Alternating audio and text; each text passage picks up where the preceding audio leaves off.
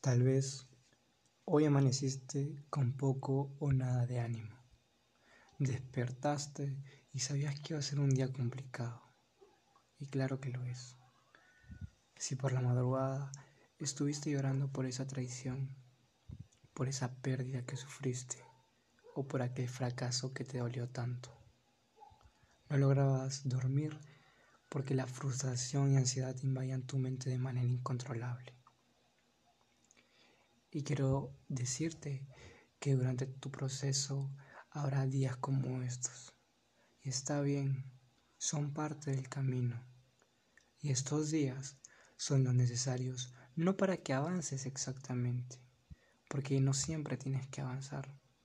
Puedes mirar atrás, claro, siempre y cuando solo sea para observar cuánto has avanzado, cuánto te ha costado llegar hasta aquí y felicitarte por tener el valor de emprender ese viaje y aún seguir de pie.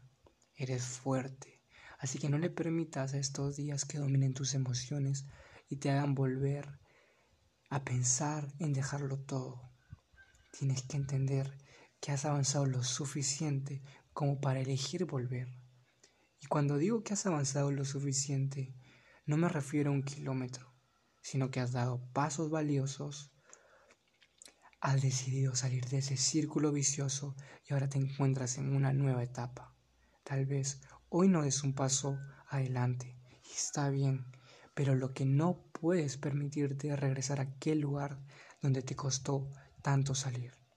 Sigue firme en tu decisión. Tú puedes.